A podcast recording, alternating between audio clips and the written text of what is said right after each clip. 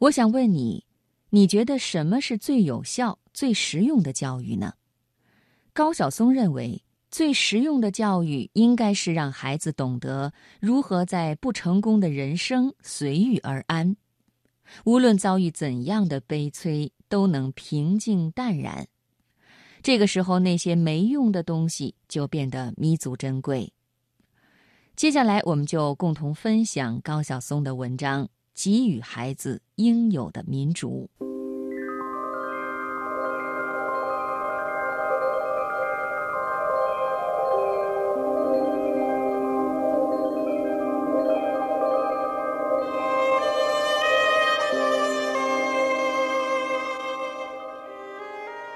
平时除了听听歌、看看电影，我最大的爱好就是满世界跑着玩儿。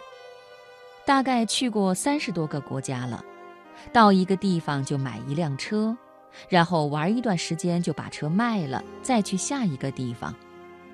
经常在旅途中碰上一堆人，然后很快成为朋友，然后喝酒，然后下了火车各自离去。我妈现在还在流浪，一个人背包走遍世界。我妹也是，也没有买房。他挣的钱比我多得多。之前他骑摩托横穿非洲，摩托车在沙漠小村里坏了，他索性就在那里生活两个月，等着零件寄到，然后在撒哈拉沙漠一个小村子里给我写一个明信片，叫做《彩虹之上》。他在明信片里告诉我说：“哥，我骑了一个宝马摩托，好开心。”我看到沙漠深处的血色残阳，与酋长族人喝酒，他们的笑容晃眼睛。然后他说：“就开一宝马摩托坏了，整个非洲都没这零件儿。”他说：“你知道我现在在做什么吗？我在撒哈拉一个小村子里给人当导游。因为我妈从小就教育我们，不要被一些所谓的财产困住。”所以，我跟我妹走遍世界，就觉得很幸福。我妈说，生活不只是眼前的苟且，还有诗和远方。我和我妹妹深受这教育。谁要觉得你眼前这点苟且就是你的人生，那你这一生就完了，走不远，一分钱没有，那么就读诗，诗就是你坐在这儿，它就是远方。越是年长，就越能体会我妈的话。我们总是说怎么教育孩子，其实用一份普通的心，一份适度的爱，一份再忙也要陪陪他的努力，就是最好的教育。同时给孩子鼓励，教育孩子珍惜，身体力行做表率，才是最好的家庭教育。我曾在微博上传了一张佐伊的照片。他笑盈盈地拿着一张写着自己名字的卡片，很是高兴。这是因为他获得了家庭事务的投票权。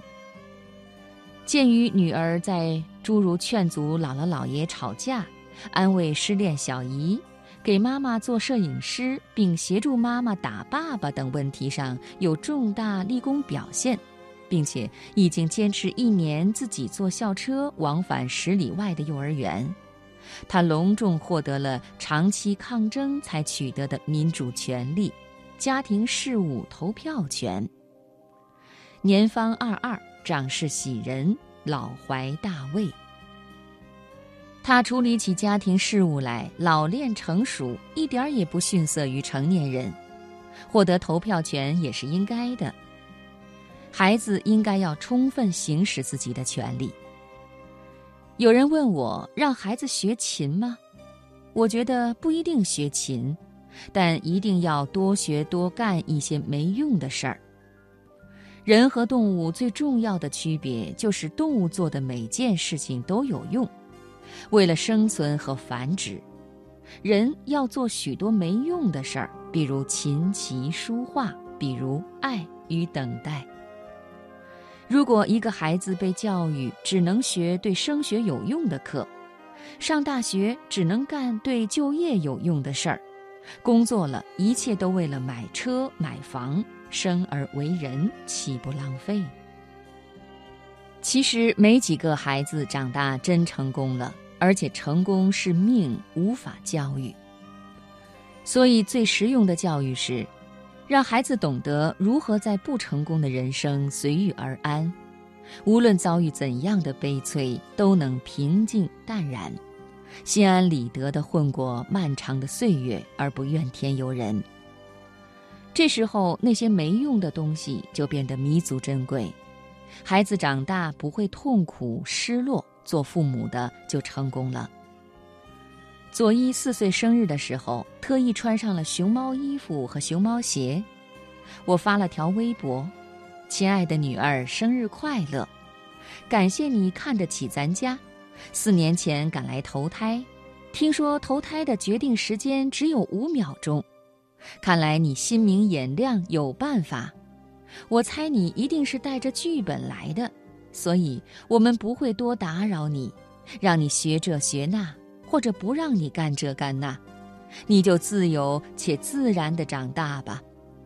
唯一的希望是你长大后的剧本里还有我们的角色，哪怕是路人甲乙都好。我觉得孩子要充分争取自己的自由权。父母负责任的态度是什么？就是你要为孩子的成长帮点忙。孩子性格内向，甚至有些自卑，那就多带孩子去交际，鼓励他，赞美他，赋予他自信。孩子爱好很少，没什么特长，那就带孩子去逛逛乐器行以及舞蹈学校，引导并培养他的爱好。孩子遇到重大的抉择，左右为难，把利与弊分析给孩子听，旁敲侧击、潜移默化地去影响他。消极的父母顺其自然，积极的父母创造自然。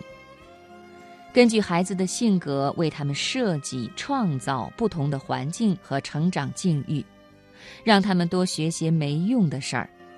长大后懂得平衡生活，调整心态，有能力面对有挫折、有挑战并不美满的生活。想必有此心态的人生，定是快乐的人生。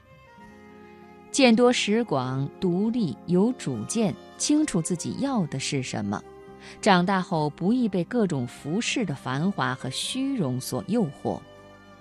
让孩子自由探索。见识到丰富的大千世界，才能建构安全感。这不比把孩子培养成各个领域对口有用的机器更加重要吗？